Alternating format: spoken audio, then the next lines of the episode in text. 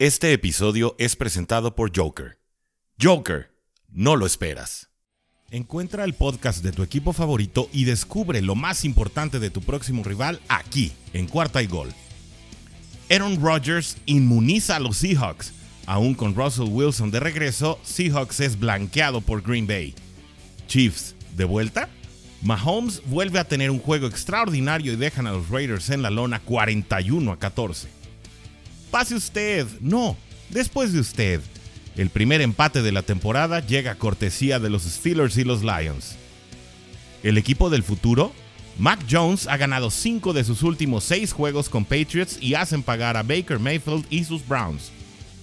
Washington madruga a Bucks, pero ¿a qué costo? Chase Young probablemente fuera por el resto de la temporada. Todo esto y mucho más en los podcasts de la familia Cuarta y Gol, donde la NFL no termina y nosotros tampoco. Búscalo en tu plataforma favorita donde quiera que escuches podcast. Bienvenidos a Bengals en Cuarta y Gol, el espacio reservado solo para los fans de los Cincinnati Bengals.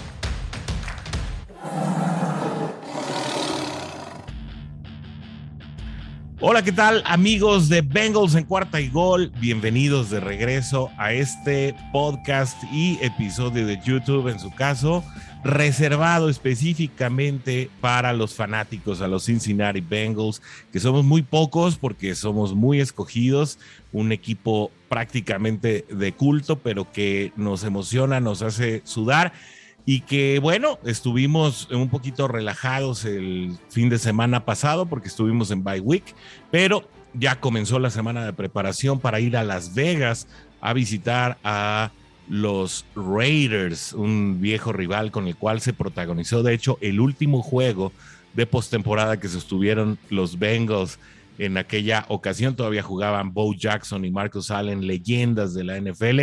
Y para platicar un poquito de cómo llega Bengals a este partido, eh, hacer eh, breve comentario y también dar nuestras expectativas acerca del encuentro. Recibo con muchísimo gusto de regreso a Rodrigo Santana, que nos acompaña también desde algún lugar de la República Mexicana. ¿Cómo estás, Rodrigo? Hola, ¿qué tal, Orson? Y todo tu auditorio. Muchas, muchas gracias por la invitación. no, al contrario. Al contrario, gracias a ti. Eh, les platico un poquito de Rodrigo. Él está al frente del proyecto de Bengals México. Es un usuario muy activo y un representante de los Cincinnati Bengals ante muchos foros en la comunidad NFL, no solamente en Jalisco y sus alrededores, sino prácticamente en todo México. Está muy involucrado con situaciones de la NFL en México y para nosotros es un gusto, primero, que sea un aficionado a Cincinnati y segundo, además, pues que esté acompañándonos en este foro. Así que una vez más, Rodrigo, bienvenido. Muchas, muchas gracias, Orsi. Gracias. Oye, pues hemos tenido eh, algunas conversaciones, eh, ya sabes, con tu tocayo Rodrigo Guerrero eh, y con Sigfrido Muñoz. Les voy a decir, nosotros cuatro, Sigfrido, Rodrigo, el otro Rodrigo y, su servidor, tenemos un grupo en particular donde hablamos de algunas situaciones de los Bengals. A veces discutimos, a veces estamos de acuerdo, a veces compartimos puntos de vista y a veces no. Eh, y bueno, platicábamos precisamente en esta semana de descanso acerca de las posibilidades reales que tienen los bengalíes para poder llegar a, la, instancia de postemporada, que creo que aumentaron, Rodrigo, ahora eh, que la semana pasada le fue tan mal a la división. Mientras Bengals descansaba, perdieron los Ravens, perdieron también los Browns y estuvieron a punto de perder los Steelers, que más bien no quisieron ganar. Las posibilidades, insistimos, o, bueno, todos compartimos, son reales. Mi pregunta es, y ya, ya la hice ahí en el grupo, así que no es tan de bote pronto, Rodrigo, ¿a qué llegan los Bengals a postemporada con el cuadro que llega este año? Pues mira, sí, como tú dices, ganamos sin jugar prácticamente porque pasamos a ser tercer lugar sin, sin jugar un solo partido, ¿no? Por, el descanso y por el tema que, mencionas de la derrota de Cleveland y Baltimore y el empate de Pittsburgh. Efectivamente, eh, esa, es la, esa es la pregunta, porque creo que, creo que todos coincidimos en que, en que Bengals tiene muchas probabilidades de llegar a playoffs, por el, por el calendario que le resta y por lo que mostró sobre todo en las primeras semanas. Pero sí la pregunta importante es lo que tú bien dices, es, ok, llegamos a playoffs, ¿a qué llegamos? Exactamente a qué llegamos, ¿no? Sabemos perfectamente nosotros como aficionados que lo que tenemos que hacer es pasar ese brinco que, que nos, ha, nos ha marcado durante más de 30 años, ¿no? De, de no poder ganar un juego de playoff, desde aquel juego que dices contra, contra, en aquella temporada del 91 cuando le ganamos a los extintos Oilers, a los petroleros de Houston que ya ni siquiera existen. Después llegamos al divisional contra los Raiders, ahí perdimos en ese juego fatal para, para Bo Jackson. Y, y, precisamente ese estigma es el que traemos arrastrando, ¿no? Somos el equipo que, que con, con, la racha más larga sin ganar en el juego de playoff en toda la liga. Y pues eso es prácticamente, creo que eso es el, punto importante para nosotros como, como aficionados y como organización, ¿no? Pasar ese brinco ya de, de, ganar ese, ese, juego de playoff que, que como que mentalmente nos está bloqueando, ¿no? O a todos como, como organización en sí. Oye, que por cierto habrá que mandar saludos a Pac-Man Jones y a Vontes Perfect, ¿no? Que en su momento fueron los artífices de que no se rompiera esa racha.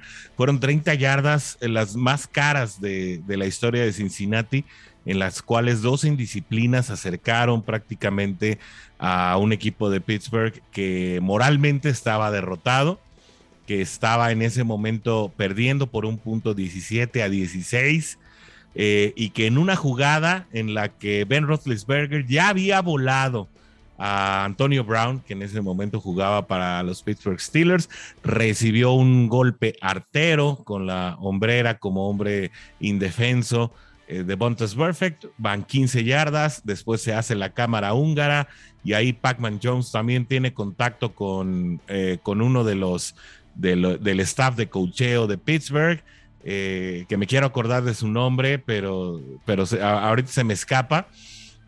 Y, y, entonces son otras 15 yardas que le ponen la mesa a Chris Boswell para anotar el 19-17. Y ahí quedó el juego más reciente de comodines para Cincinnati. De ahí eh, hay dos juegos para atrás que se pierden, eh, uno contra Indianápolis, dos contra los Tejanos.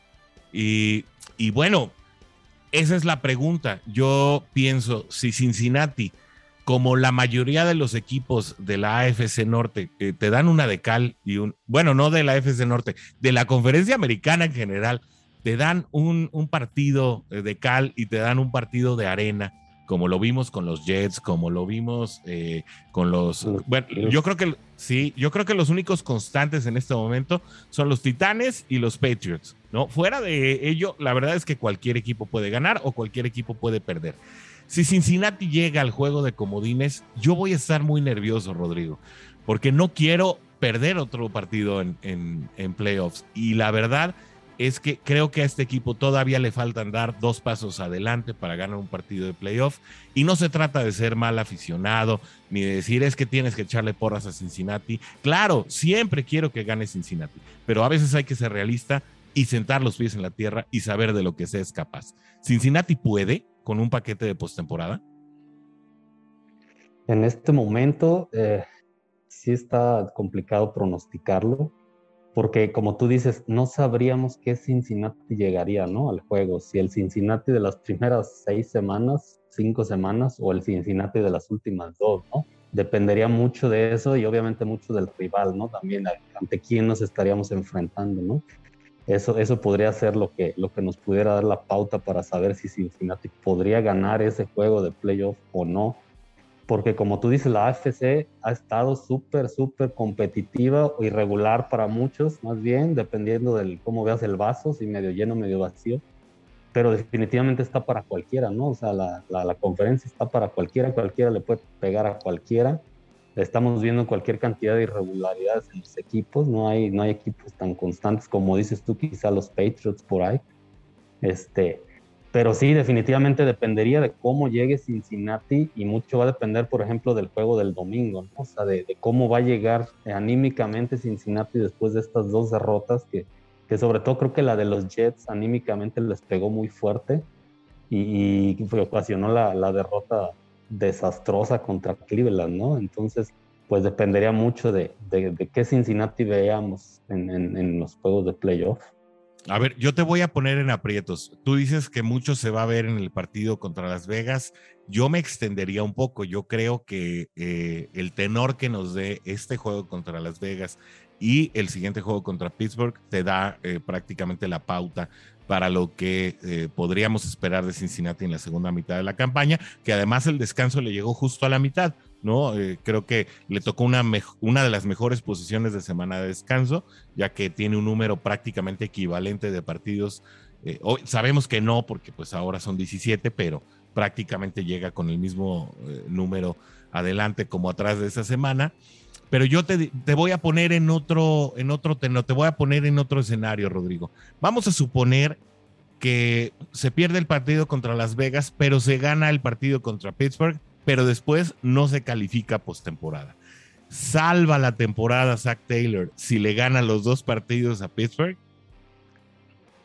Yo creo que sí, definitivamente sí. Digo, conociendo la organización, conociendo la historia entre Pittsburgh y Cincinnati, definitivamente Zach Taylor garantiza mínimo otra temporada más al ganar el segundo más, el segundo juego contra Pittsburgh, sin duda. Aún perdiendo todos los demás.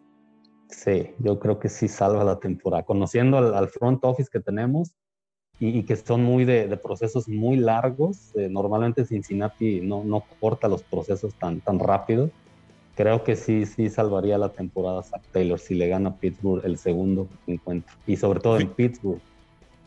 Bueno, a Pittsburgh ya se le ganó en Pittsburgh. Ahora este partido sería como ah, local. Tienes razón, sería en casa entonces, aún más, exacto. Eh, entonces, pero imagínate, entonces, fíjate ya lo que me estás pronosticando. Ahora te lo voy a poner en perspectiva.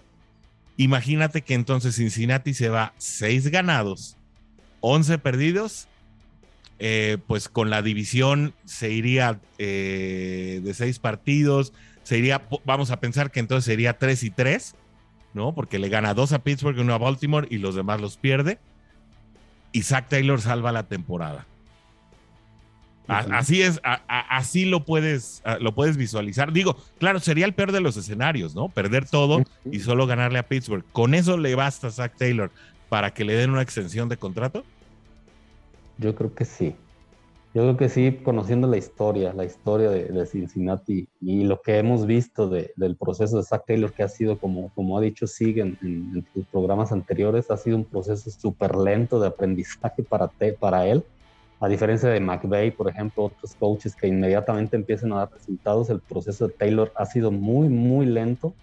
Mm, yo no cuestiono su, su capacidad, pero sí sí le ha faltado, le ha faltado todavía mucho por aprender, ¿no? Lo han, lo han sobrepasado en muchos encuentros, le han pasado por encima, está tardando sí mucho esa, esa curva de aprendizaje y sí, va muy lento en el proceso, entonces, pero bueno, si consideramos que en su primera temporada ganó dos, en el año pasado cuatro y este año gana seis, pues todos van a decir que va mejorando, ¿no? Vamos hacia arriba. Entonces esperaríamos otra mm, cuarta temporada con Zach Taylor esperando ya ganar a lo mejor otros dos, tres juegos más y entonces ahora sí podernos meter a postemporada. Y en todo caso, dejarlo hasta 2027 a ver si nos vamos una temporada invictos, ¿no? Si nos vamos de a dos, de a dos por dos por temporada. Oye. Digo, si se amaron, lo dejaron 16 años, ¿no? sí, y sí. Ah, aunque sí fueron circunstancias muy diferentes, ¿no? Marvin sí le cambió la cara al equipo, eh, a pesar de que fue muy agridulce la manera en que en que Marvin Lewis se va de, Cincinnati ya con una situación de hartazgo por todos lados. Creo que ya era una situación insostenible por donde quiera que se le viera. El club, la afición, el mismo Marvin, el equipo. Eh, sí hay que aceptar que cuando toma Marvin Lewis a Cincinnati viene un cambio de actitud, viene incluso un cambio de imagen. Cincinnati comienza a meterse a partidos que pues normalmente no era protagonista, era un equipo al que se le tenía que pasar por encima necesariamente. Eh, siempre salía como, como el underdog, ¿no? Este equipo que es favorito para perder. Y eh, pues eh, se comenzó a acceder a, la postemporada y empezamos a ver un equipo ligeramente diferente, incluso pues en, en años como 2015 y 2016 en que lucían prácticamente imparables y que de no haber sido de una lesión de, Andy Dalton y otra vez ese partido que recordábamos hace unos minutos, pues tal vez estaríamos hablando de una historia completa totalmente diferente. Pero bueno, vamos a suponer que quiera como, sea como sea, con seis ganados, con ocho, a lo mejor con nueve, como algunos lo ven. Vamos a suponer que Zach Taylor salva la chamba. ¿Quién no salva la chamba en Cincinnati para el año que viene desde tu punto de vista y con lo visto hasta ahora en la temporada? Pues mira, yo digo, con Cincinnati no sabe uno qué esperar porque a veces nosotros como aficionados tenemos nuestro punto de vista de, querer separar a ciertos personajes del staff o ciertos jugadores y al final de cuentas el front office lo ve diferente. Yo te diría que a Narumo tendría que ser el, que esté ahora sí que en el hot seat, ¿no? Para, para, para salir dependiendo de, de, la actuación que tenga en el resto de la temporada, pero sí creo que él es como el, uno de los eslabones más débiles del staff creo que, creo que Callahan no está tan, tan, tan en esa silla caliente, ¿no? O por lo que, lo que hemos podido ver de, de la ofensiva de Cincinnati.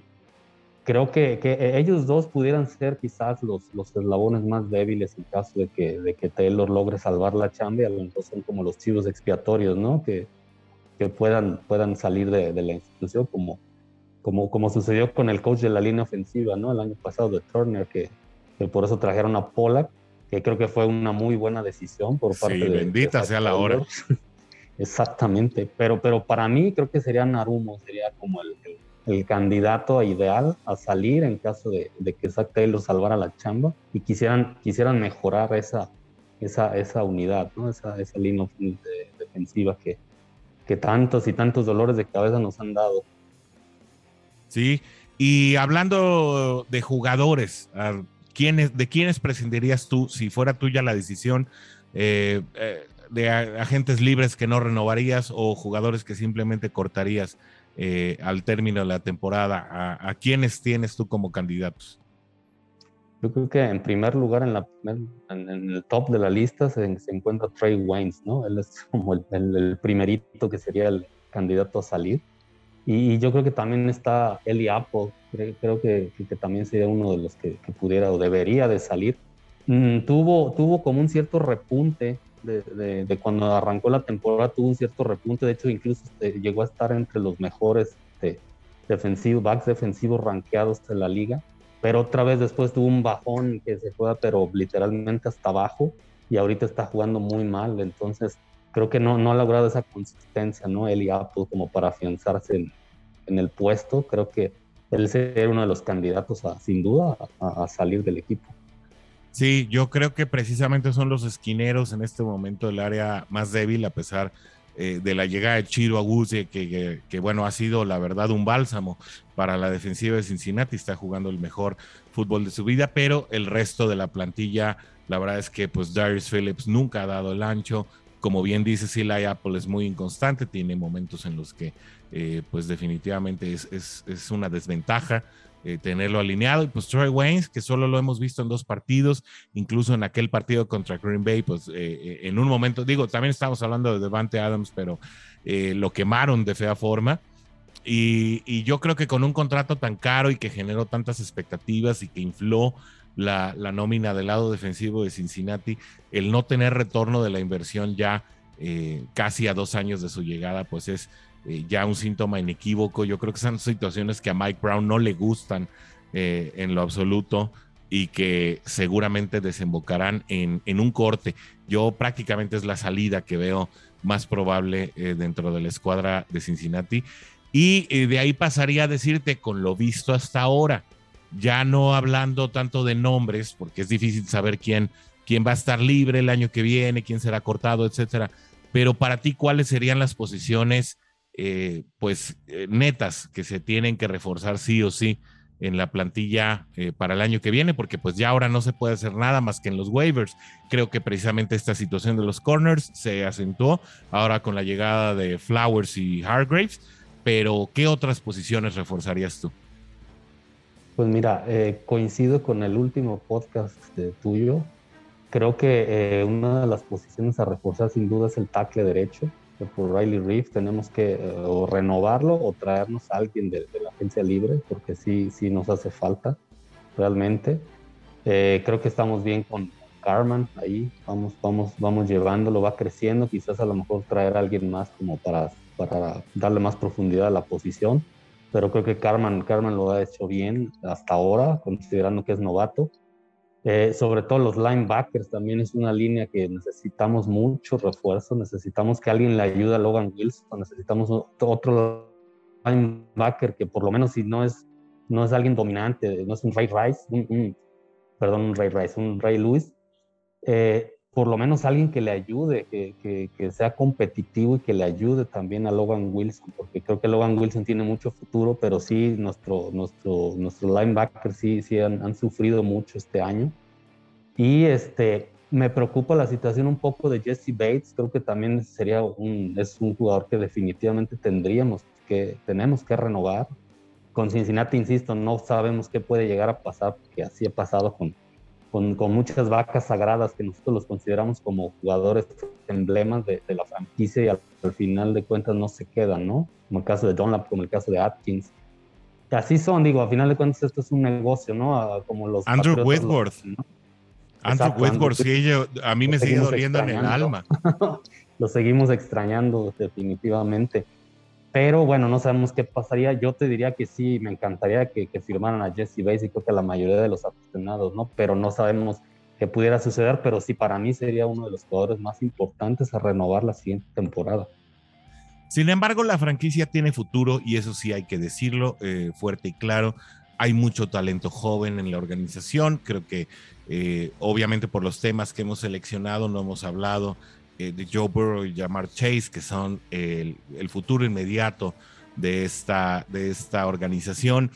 Y es que ambos eh, han pintado hasta el momento un cuadro en el que parece se unirán a, esos, eh, a esas super leyendas históricas de la NFL en, en los que puedes de repente comparar a Jamar Chase con eh, a lo mejor con un Terrell Owens, ¿no? O con jugadores que tienen o que ostentan récords históricos.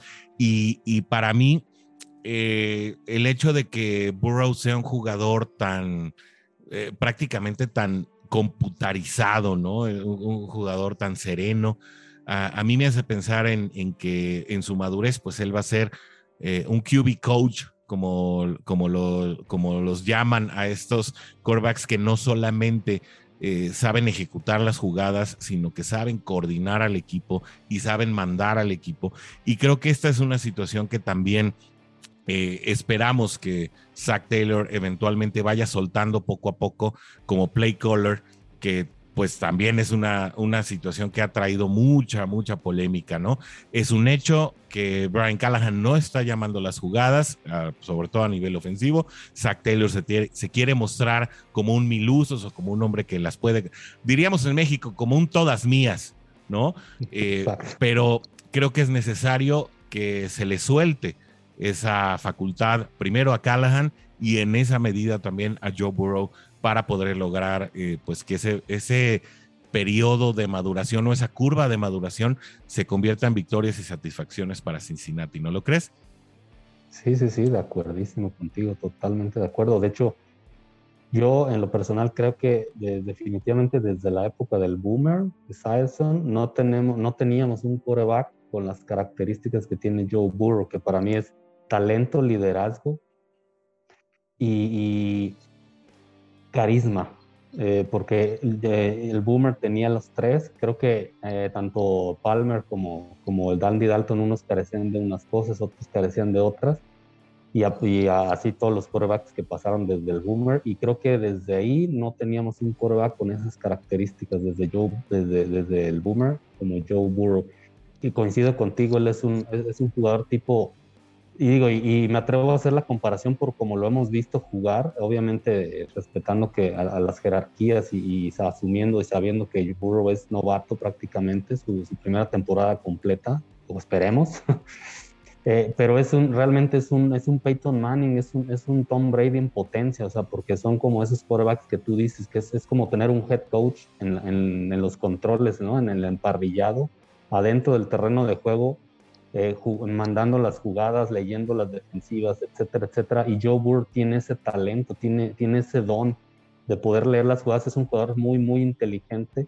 A mí me gusta mucho verlo, cómo cambia las jugadas, cómo Siento que, que, Taylor todavía lo tiene un poco amarrado, obviamente, por no sé si es por la novatez o por, por, por lo misma novatez tanto de, de, de, de Zach como de, de, Joe Burrow, pero siento que lo tiene un poco limitado, ¿no? El día que lo suelten, que le suelten la rienda por completo, creo que ese día es cuando Cincinnati realmente va a despertar, va, va a, despertar todo ese potencial que tiene ofensivo, porque Burrow tiene, tiene un techo muy alto que, que al que puede llegar definitivamente. Yo estoy muy de acuerdo contigo. Yo creo que solo le agregaría como cereza en el pastel un centro. La realidad es que Trey Hopkins ha tenido un año muy difícil por situaciones eh, que son completamente entendibles. Salió muy rápido de una lesión, eh, parecía que estaba listo para, para poder enfrentar la temporada. Aparentemente esta lesión le está cobrando factura en el desarrollo de la misma. Eh, sabemos que Billy Price salió en intercambio para la llegada de BJ Hill, que también ha sido una de las mejores adiciones. Es uno eh, de los jugadores mejor evaluados a la, a la, defensiva con más de 100 snaps. Ahí discretamente, pero detrás de DJ Reader y de Larry Ogunjobi, BJ Hill ha sido un excelente cierre de pinza para eh, el juego terrestre, sobre todo. Eh, aunque los últimos dos juegos digan lo contrario, pero bueno, sus calificaciones ahí están. Y bueno, esto nos dejó con el novato Trey Hill como reemplazo de Trey Hopkins, que la verdad pues todavía no está listo, los snaps que lo hemos visto aún eh, tiene pues esta falta de desarrollo y de disciplina propias de un novato, además un novato de últimas rondas. Eh, de esta manera pues urge creo que, que Cincinnati se pueda hacer eh, en pues ya en la próxima pretemporada de un buen centro con el cual también Joe Burrow pueda ir generando una relación de largo plazo y seguir fortaleciendo esta línea que, como bien decíamos, eh, parece no estar tan mal, pero que podría ser mucho mejor eh, eh, lo que, en lo que sería una equivalencia con la calidad de, de, un mariscal de la categoría de lo que parece Joe Burrow será a futuro. Así que bueno, con esto llegamos eh, al, medio tiempo de este episodio. Me gustaría que me acompañaras, Rodrigo, a un mensaje por parte de nuestros patrocinadores y de ahí regresamos ya para el cierre de este episodio. Todo lo que necesitas al instante. El futuro del supermercado está aquí. En 15 minutos te llevamos frutas, verduras, tus marcas favoritas y todo lo que necesitas. Envío al instante. Productos de calidad precios justos, un mundo mejor y todo lo que necesitas en Joker. ¿Qué más quieres? Joker, no lo esperas. Muy bien, y estamos de regreso. Muchas gracias a Joker por patrocinar siempre estos episodios y darle espacio a Bengals en cuarta y gol. Y bueno, Rodrigo, como te decía, estamos entrando ya a la recta final de este episodio. Y bueno, la pregunta es obligada. Eh, nos quedan varios juegos por delante, la mayoría de ellos en casa. Eh, hace tres semanas parecía que el juego de Kansas no era tan peligroso. Ahora Kansas, pues de repente ya se coló a instancias de playoffs y parece eh, que, que, el hechizo que le habían puesto por ahí a Pat Mahomes, después de que me le apagaron las luces en un partido por ahí, no me acuerdo si fue contra Denver. Eh, pero que sí, bueno, me, lo dejaron out, incluso ya mejor dijeron que ya no juegue, que siga el partido alguien más. Eh, parece que ya regresó, eh, ya regresó Kansas City. Ayer San Francisco también jugó muy bien y dejó 28 a 10 a unos Rams que además no dieron una. Se combinó ahí también eh, una situación del, del equipo que destaca y el equipo que se cae. Y entonces eso ya parece que no da tanto pie a que Cincinnati tenga una segunda parte de la campaña tan prolífica como algunos lo anticiparon después del partido contra Baltimore. La pregunta obligada es, ¿cuáles partidos en el panorama ves como ganables o a cómo ajustas tu predicción de ganados y perdidos eh, ya para finalizar eh, la, recta la recta final de esta campaña? Pues mira, yo desde un inicio, yo en, los pronósticos que hice siempre puse a Cincinnati en este año que iba a ganar eh, entre 7, eh, bueno, 6 el más pesimista, el escenario más pesimista y 8 el más optimista, ¿no? La verdad me sorprendió el equipo en, el inicio de la temporada, me hizo soñar, igual que, que, la mayoría de los aficionados, en que realmente podíamos ganar tranquilamente 10, 11 juegos. Ahora ya no estoy tan seguro, sobre todo por esas dos últimas actuaciones que me dejaron dudas. Con Jets pudiéramos decir que, que se confiaron, eh, pero con Cleveland sí realmente eh, nos exhibieron por todos lados, o sea, se, vieron muchas, muchas carencias del equipo por, por, por, todos lados, tanto en la línea ofensiva como, como en la defensa. Entonces yo creo que me, me, mantengo entre 7 y 8 juegos todavía, o sea, creo que todavía podemos ganar 3, para mí los ganables son tal vez, bueno, Broncos, que, que también es una incógnita porque como puede dar un juego muy bueno, también lo pueden apalear. Eh, estoy esperanzado también en ganar el de Chargers, con, a pesar de que esté Herbert. Creo que también ese, ese duelo quizás Burrow lo va, lo va, a querer ganar mucho, va a estar muy motivado por ese, ese pique que le han creado, ¿no? Ahí entre, entre ambos corebacks que se ha creado, que, es, está muy padre, ¿no? Creo que va a ser un, un, un juego muy interesante. Y tal vez sacar o, el, del, el, del, domingo contra Las Vegas o el de Pittsburgh, que, que tampoco se ven fáciles, pero pudiéramos, pudiéramos sacar uno de esos, tres encuentros, creo que sí los pudiéramos, los pudiéramos sacar. Y por ahí, siendo optimistas, pues a lo mejor ganar en un golpe de, de una gran actuación, a lo mejor con San Francisco, ¿no? A lo mejor para, para poder ganar cuatro juegos más y llegar a nueve. Ok, entonces, eh, más o menos tú pronosticas que con un 9-8 puede terminar Cincinnati la temporada y ese es un récord que eventualmente te puede mandar a comodines.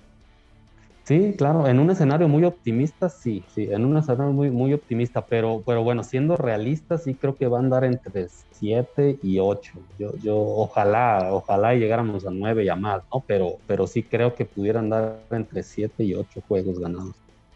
¿Llega Cincinnati a 10 victorias con un milagro?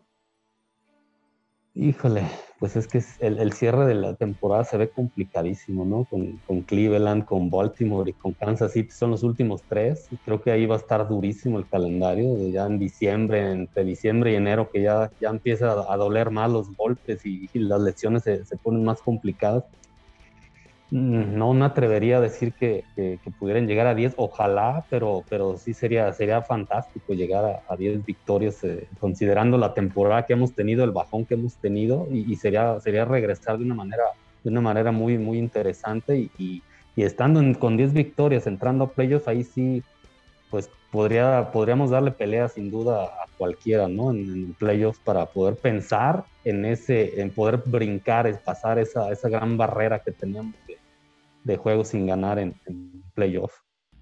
Va otra pregunta de bolita de cristal. ¿Termina Joe Burrow la temporada sin lesiones? Ay, Dios quiera que sí. Yo espero que sí, yo, yo, espero que sí. Me preocupó mucho el juego contra Cleveland, precisamente, vuelvo a insistir en el juego contra Cleveland porque le pegaron muchísimo, le pegaron muy duro y, y hubo varias jugadas en las que yo sí pensé que, que, que, iba a salir lesionado porque sí se vio se vio muy endeble la línea en ciertos momentos de, de Cleveland, de, de, Cincinnati a Cleveland. Yo esperaría, esperaría que, que, que, sí pueda, pueda salvar la temporada sano este Joe Burrow. Última, última de adivino Rodrigo Santana. ¿Llega Jamar Chase eh, a superar las mil yardas por aire? Sí, creo que sí, creo que sí. Jamar Chase llega a, a superar su, su, esas mil yardas. Eh, de hecho, yo sí lo veo compitiendo por el, por, por, el novato del año. O sea, a pesar de que, por ejemplo, Mac Jones ha tenido una, una muy, muy buena temporada y, y, va a estar también ahí peleando. Pero si Cincinnati, si, bueno, si Cincinnati se mete a playoffs, eso nos ayudaría muchísimo. Le ayudaría a él en sus estadísticas personales para, para poder pelear con mucho más fuerza por, el, por ese premio de novato del, del año pero creo que sí va a estar ahí, va a estar ahí peleando Jamar Chase con, y creo que sí llega a las, a las mil yardas. Muy bien, eh, Rodrigo, pues muchísimas gracias por acompañarnos en este episodio de Bengals en cuarta y gol. Siempre es un gusto tenerte por acá, ya sabes que es tu casa, eh, cuando nos puedas acompañar.